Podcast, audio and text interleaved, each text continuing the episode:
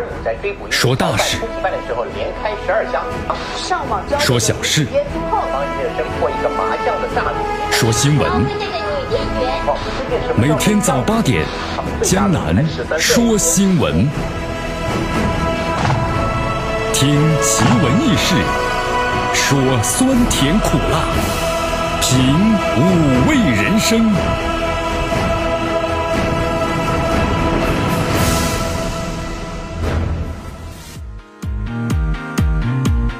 周一喽，周一喽啊！收音机前听众朋友们，你要，今天的早起对吧？早起十分钟，早出门十分钟啊，一路畅通，不用堵啊。否则的话呢，很多朋友说，哎呀，又堵了，又堵了。你看今天呢，江南出门早提前了这二十分钟，哎呦，一路畅通无阻啊啊，可以开到呢每小时每码的一百二十公里啊，哎呦，江南你超速了吧？哈哈哈哈江南只是呢稍微夸张了一点点，其实呢每小时只有六十码的速度啊。哎，安全还要放在第一位啊！所以有的时候呢，你看这车一堵啊，心情就不好，怒路症就出来了，很容易出现这个情况。然后呢，特别是这个紧跟的时候呢，很容易追尾，所以希望大家呢一定要注意啊。呃，周一的时候提前出门十分钟，一路畅通，不用堵啊。哎呦，今天江南蛮感动的，在编辑新闻的时候，怎么感动呢？呃，就是咱们的交警啊，在高速路上发现了一个状况，哇，什么状况啊？哎，发现有辆车停在高速路的旁边，嗯，这怎么回事呢？一名女子在后排睡觉，怎么回事？哦，她说她，她说她还有她老公，她老你老公在哪？在附近的隧道内打地铺睡觉。哎呦，这夫妻俩怎么还分开呢？原来一。呃，一介绍呢是这样的，夫妻二人曾参加这个婚宴之后呢，开车回家，由于呢开太疲倦了，决定呢就近的停车休息。因为自己呢爱打呼噜，怕影响妻子休息，所以丈夫就到隧道内呢去睡了。哎呀，太感动了！咱们交警听完之后呢，也非常的表示感动啊。然后呢，按照咱们的交规，啊，呃，还是处罚了这位男子啊。还有江南觉得咱们的交警做的非常的好啊，秀恩爱呢也要讲个基本法，好不好？对不对？所以说你看这种情况太危险了啊，希望大家呢要严格遵守咱们的交规，好不好？来关注一下今天的天气情况。哎呦，今天呢没出门都感觉到了温度下降了，是不是哈？好，这两天这温度呢是急剧下降啊，一场秋雨一场凉啊，所以咱们收音机前的听众朋友们，您呢要多增加一件衣服。呃，昨天简单看这新闻联播啊，说北方都开始下雪了，真的，北方都下雪了。然后采访大爷大妈，哎呦，我棉袄啊，还有你看棉裤啊，都穿上了。哎呦，咱们今天的绵阳天气是小雨啊，你看最高温度降了二十度了，最低温度呢十五度，所以希望大家呢多增加件衣服。咱们的姑娘们别美丽啊，动人呐！好，空气指数的三十六是属于是优啊，空气不错，有空的话都出来走一走，别忘了带把伞。来关注一下今天的江南说新闻的主要节目内容。今明天呢，北京的在线雾霾，同时后天呢将逐渐的缓解。哎呦，在冬天的话，我们说了这个气候啊。因为它很冷，所以呢，整个的一个风风速啊很小，几乎就没有风，空气呢不怎么流动，所以说这雾霾呀很难以散呐。外交部发言，索马里海盗所劫持渔船，中国船员安全获救。国考报名呢，今天截止，近八千人竞争名额，中央一职，哎呦，还好啊。你看看现在这个找工作可真是不好找啊，真的是这样。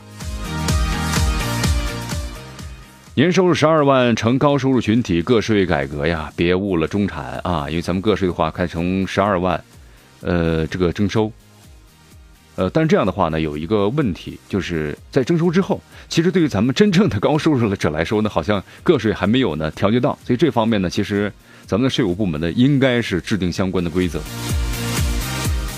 院士说了，不要期望呢，环保部门一出重拳就可以马上呢看到蓝天。香港媒体称啊，内地资金涌入香港呢，买楼避险或者推高房价。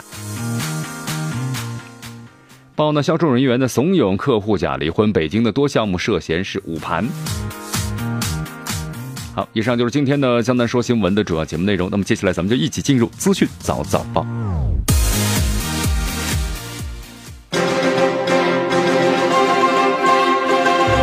时政要闻，简讯汇集。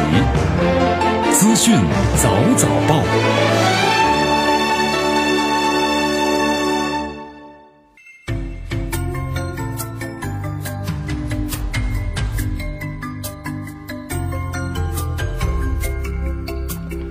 资讯早早报，早听早知道。来一下时间呢，欢迎大家继续收听和关注江南为你所带来的节目。来，咱们首先关注一下天气情况吧。要这两天咱们阳这个天气呢，我觉得温度呢也下降了啊，希望大家要多穿点衣服，对吧？刚才都说了，北方都已经下雪了，然后咱们大爷大妈棉裤棉袄都穿上了，哎呦，整个就完冬天的装备了啊。咱们四川呢还好一些啊，但是气温呢也在下降，刚最高温度呢下降了四度左右啊。所以咱们收音机前爱美的姑娘们，希望你们美丽，但是别冻人呐。来，咱们看一下北方的天气啊。这北方的天气呢，最近这个霾很厉害，对吧？特别是北京受到了霾的再一度的侵扰哈。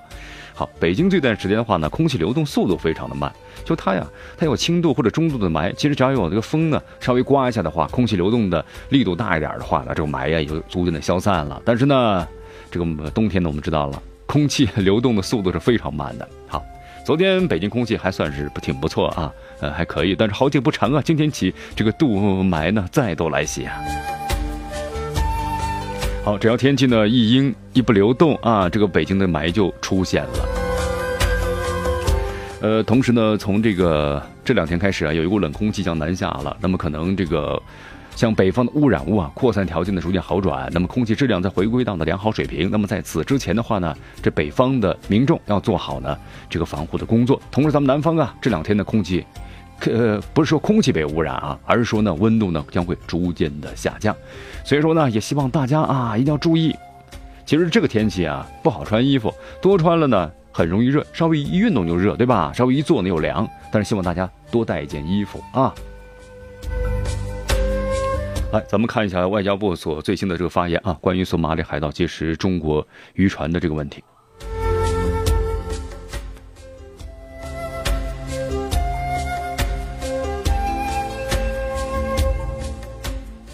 好，外交部呢，在这个正常的答记者问当中啊，有记者询问了，根据了解呢，遭到索马里海盗呢所劫持的 N A H A M 三。中国渔船的船员的安全获救，那么具体情况怎么样？呃，外交部的这个发言人答复呢是：二零一二年三月，这个阿曼级台湾渔船呢 N A H A M 三遭到索马里海盗劫持，那么船上呢有二十九名船员，其中十名是大陆同胞，两名台湾同胞，还有来自于菲律宾的、印度尼西亚、还有越南、柬埔寨的十七名船员。那么其中啊，一名大陆同胞和一名台湾同胞呢在内的三名船员不幸身亡。经过多方的努力。北京时间二零一六年的十月二十二日，幸存的二十六名船员呢，全部安全的获救了，并且在联合国有关机构的协助之下，二十三号呢抵达了肯尼亚。那么中国政府要派工作组呢也赴前方迎接了中国船员，在做好呢安置还有体检、心理疏导等工作之后，获救的中国同胞将在外交部的工作人员的陪护下，尽快的返回祖国和亲人团聚。好，其实这里咱们特别要说两句啊。那么首先呢，就是咱们。向这个参与营救的机构还有人员呢致以诚挚的谢意，对吧？咱们的船员获救了，也表示呢祝福他们。但是对被劫持后呢不幸身亡的三名船员，我们真的表示呢哀悼，对他们的家属呢也表示慰问。同时啊，对这个海盗呢无视生命尊严的残忍的行径予以强烈的谴责啊！也希望呢咱们这个联合国的部队能够严厉的打击这个索马里的海盗。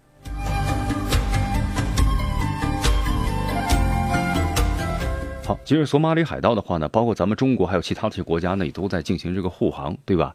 呃，为什么这个海盗是屡禁不止呢？首先，索马里这个国家，咱们特别要说两句，这国家呢属于一个内乱的国家。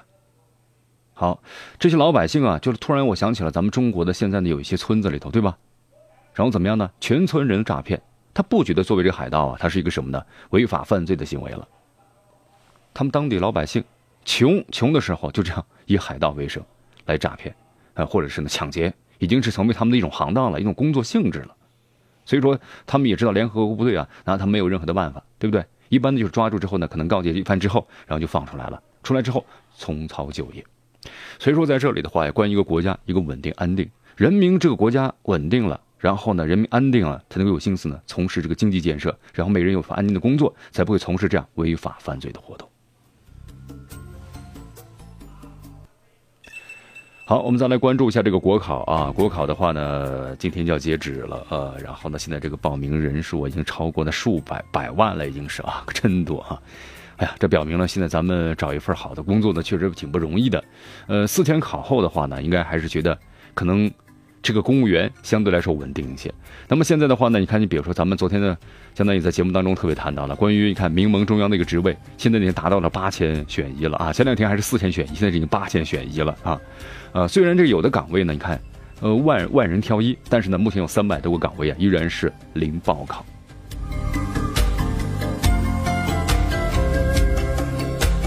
好，最近两年呢，关于国考的人数呢，在逐渐的增加。其实现在啊，咱们说了很多岗位啊，特别公务员，吸引大家。一是呢，相对来说比较稳定一些；同时现在呢，你要找一份好的工作，或者说稳定的工作，在企业当中很难以实现，对吧？我们就说了，人无千日好，花无百日红嘛。这个企业的话也难以一直保持长红的。况且呢，你要找到一个好的企业也真的是不容易，对不对？那竞争呢也是相当的激烈。所以说，现在最热的岗位竞争啊，已经创下四年来的。最高了啊！特别是这个国考。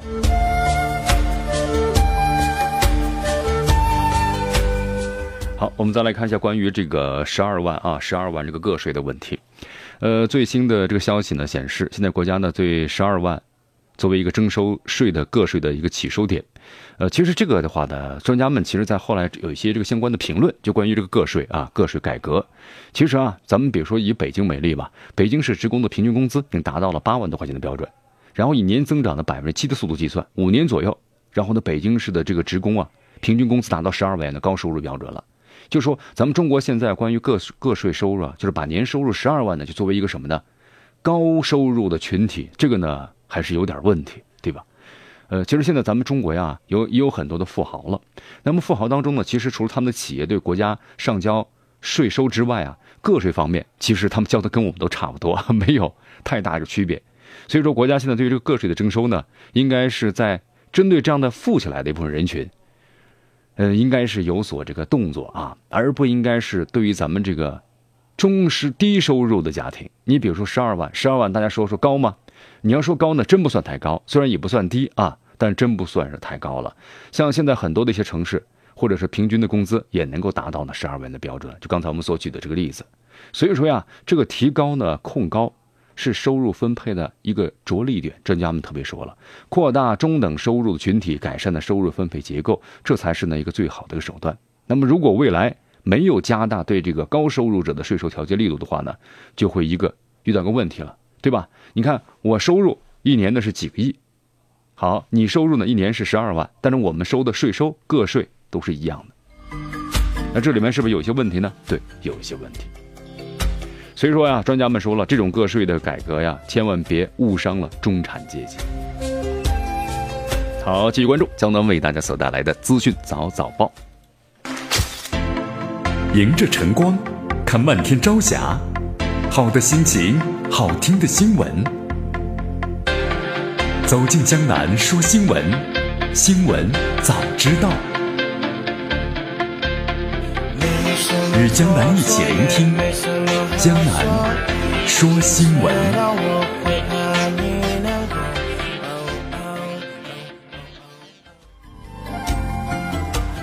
好，这里是江南说新闻之资讯早早报，资讯早早报，早听早知道。来一下时间，欢迎大家继续锁定和关注 FM 九十六点七绵阳广播电视台江南为大家所带来的综合广播。好，咱们来看一下这个关于环保方面的一则这个新闻啊。呃，这两天咱们刚才节目一开始就说了，北京京津冀啊，京津冀，呃，再次遭受了这个污染。那么根据天气预报啊，这两天的话呢，因为扩散条件呢逐渐转差，哎呦，这到了冬天的时候呢，这个气流转动就慢了，不像夏天狂风暴雨就来了，随时都把这雾霾刮散了。所以说，在冬天天气一冷的话呢，北京将再次呢遭遇这个埋伏。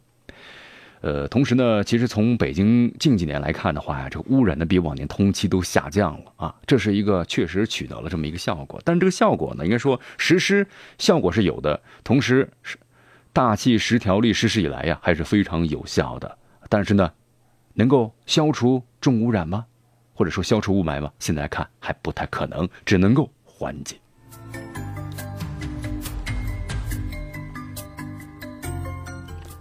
好，同时在今年的话呢，为什么污染天能见度非常的糟糕呢？感觉这个北京的话呢，这两年应该说是对整个环境的治理啊，相当的认真和重拳出击。但是为什么这个效果好像到了冬天又开始看不到了呢？这是怎么回事呢？其实这两天我们在新闻当中看到了，北京呢，包括天津啊，就是京津冀这些地带啊，对这个高耗能的企业完全就实行了这个治理。什么治理呢？只要是马上检测，一检测污染，关停。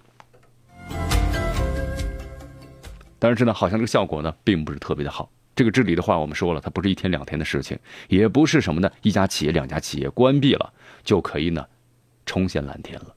所以说，大家有个有一个期望啊，我们希望呢，看到蓝天。但是，环保部门一出重拳，这种情况也不一定马上重现。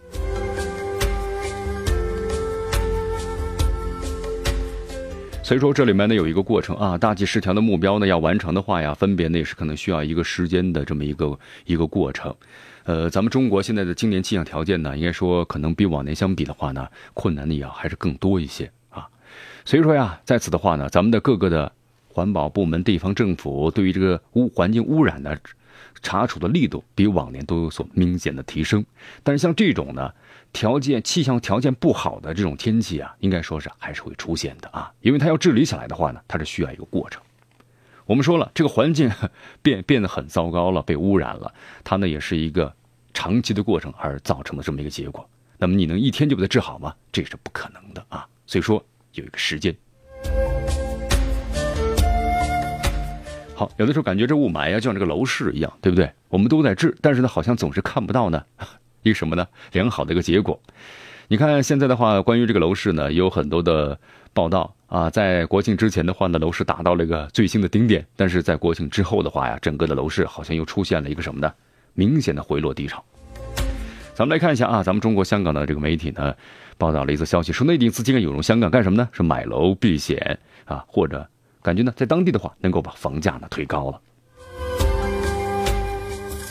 香港媒体报道，自从人民币啊加入国际货币基金组织以来呢，那么人民币呢有不断贬值的趋势。再加上内地的二十多个楼市，应该说是相继推出了调控的政策，越来越多的内地人到香港的买楼保值。那么预计的话呢，香港的楼市可能会房价呢增高。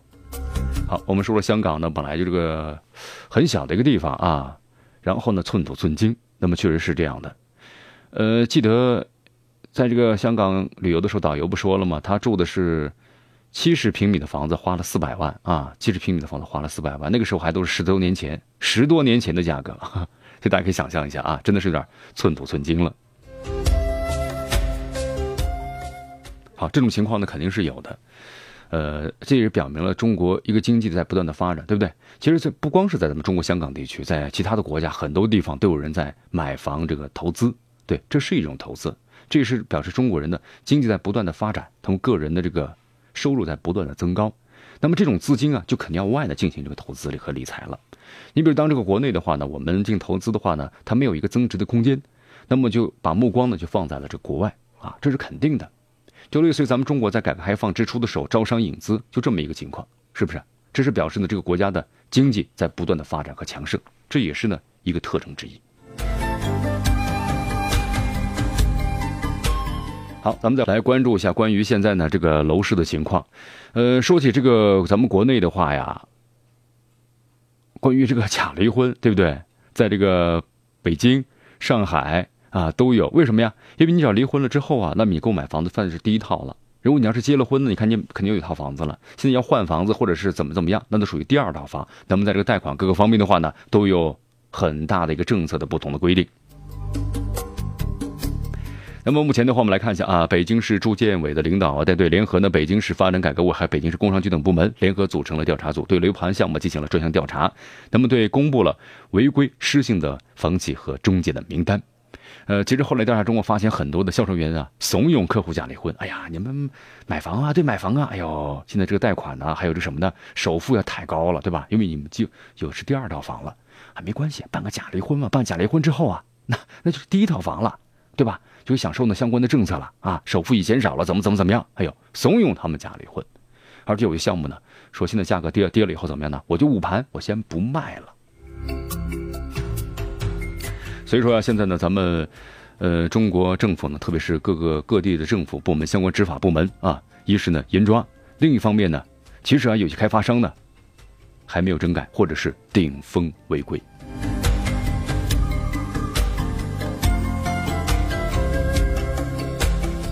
好，其实这种情况的话呀，我觉得可能是会要持续一段时间啊，因为现在的话呢，整个作为这个房地产开发商的话呢，它如果价格不上去的话呢，它利润就偏小了。因为现在呢，比如说它要接个楼盘的话，它也是呢有高付出的，地价呢偏高，那么羊毛还出在羊身上，那么这部分钱哪来呢？当然还是需要消费者出，对不对？如果现在价格跌下来之后呢，那它卖出去了，它利润就偏低了，那么可能是成本都回不来，那怎么办呢？那干脆我就先不卖了，我先捂着盘。但这种情况是违背咱们的市场的这个规律，也是违反了国家的政策相关规定的。所以说，咱们住建委啊，严厉打击这种呢向购房者散发的可售房消消息和实际可售房的数量严重不符合背道而驰的这样的一种违规行为。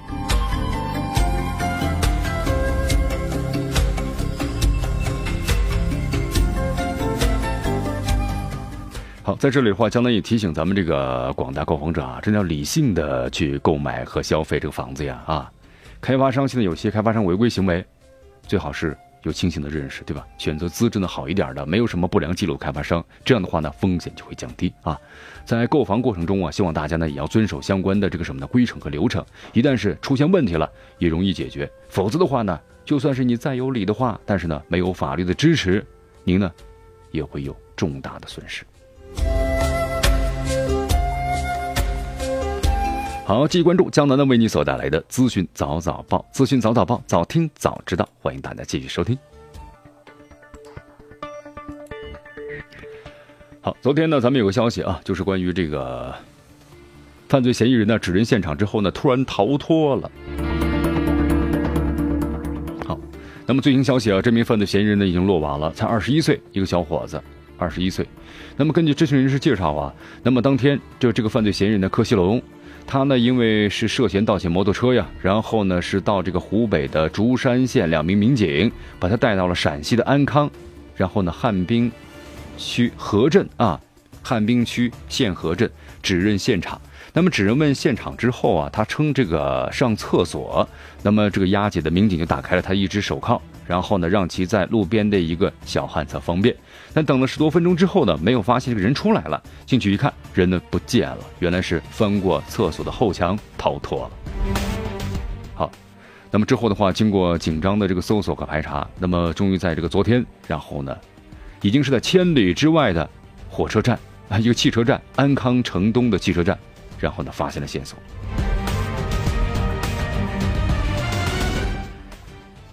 呃，在武昌火车站呢，终于落网了啊，已经是千里之外了。那么被抓获的时候呢，这身上呢还有假身份证，但是手铐呢已经被取了。呃，手铐怎么取的？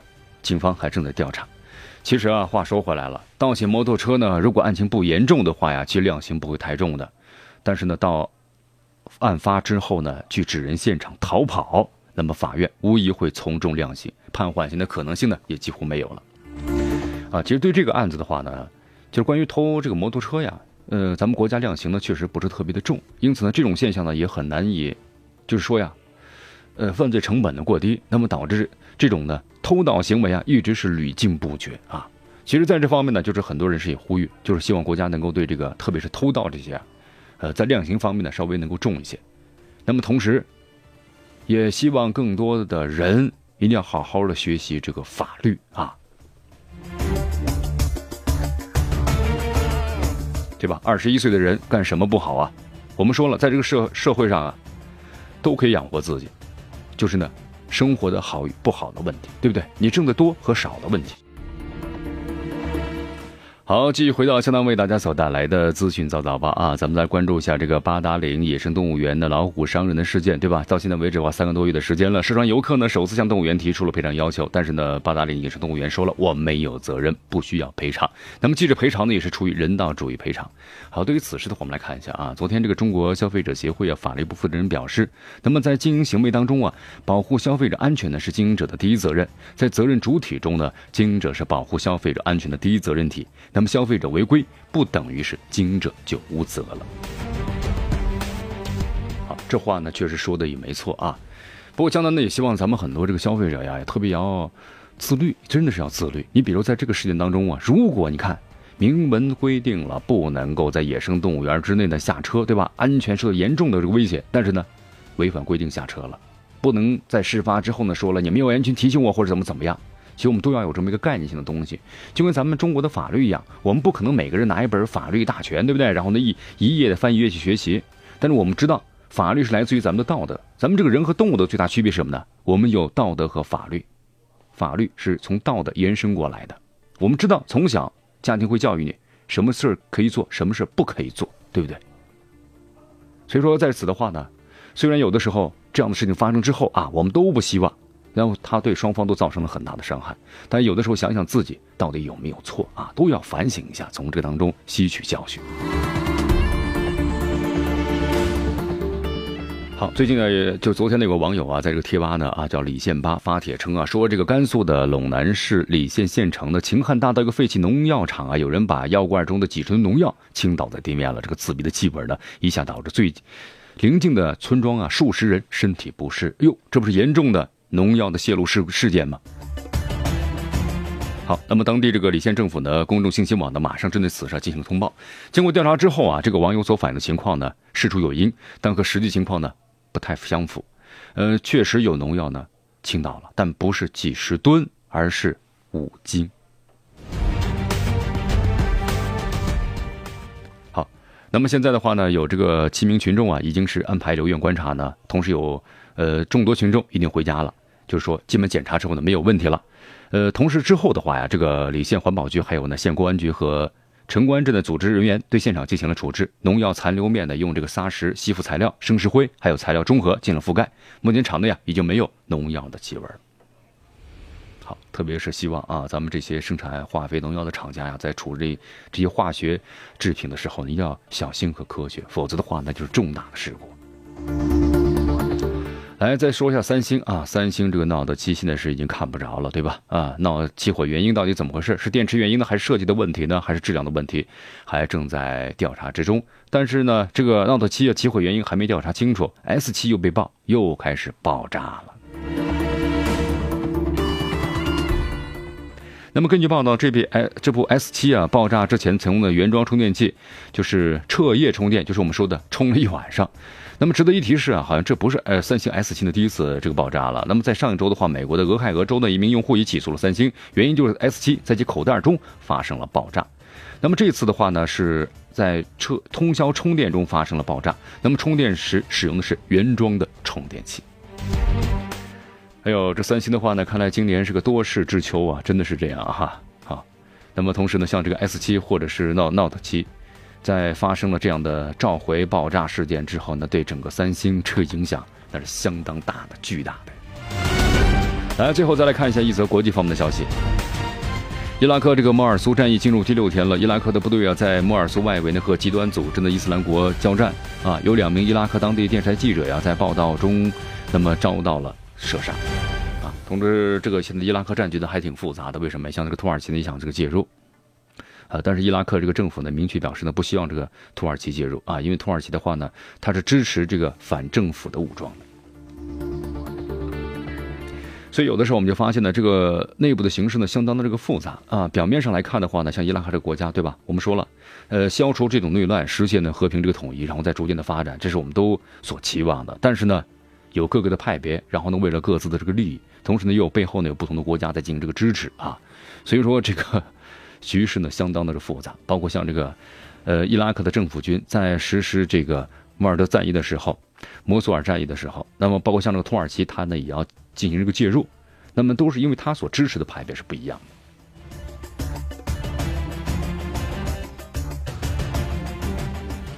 好，以上就是今天的资讯早早报的主要节目内容。那么接下来咱们一起进入头条关注。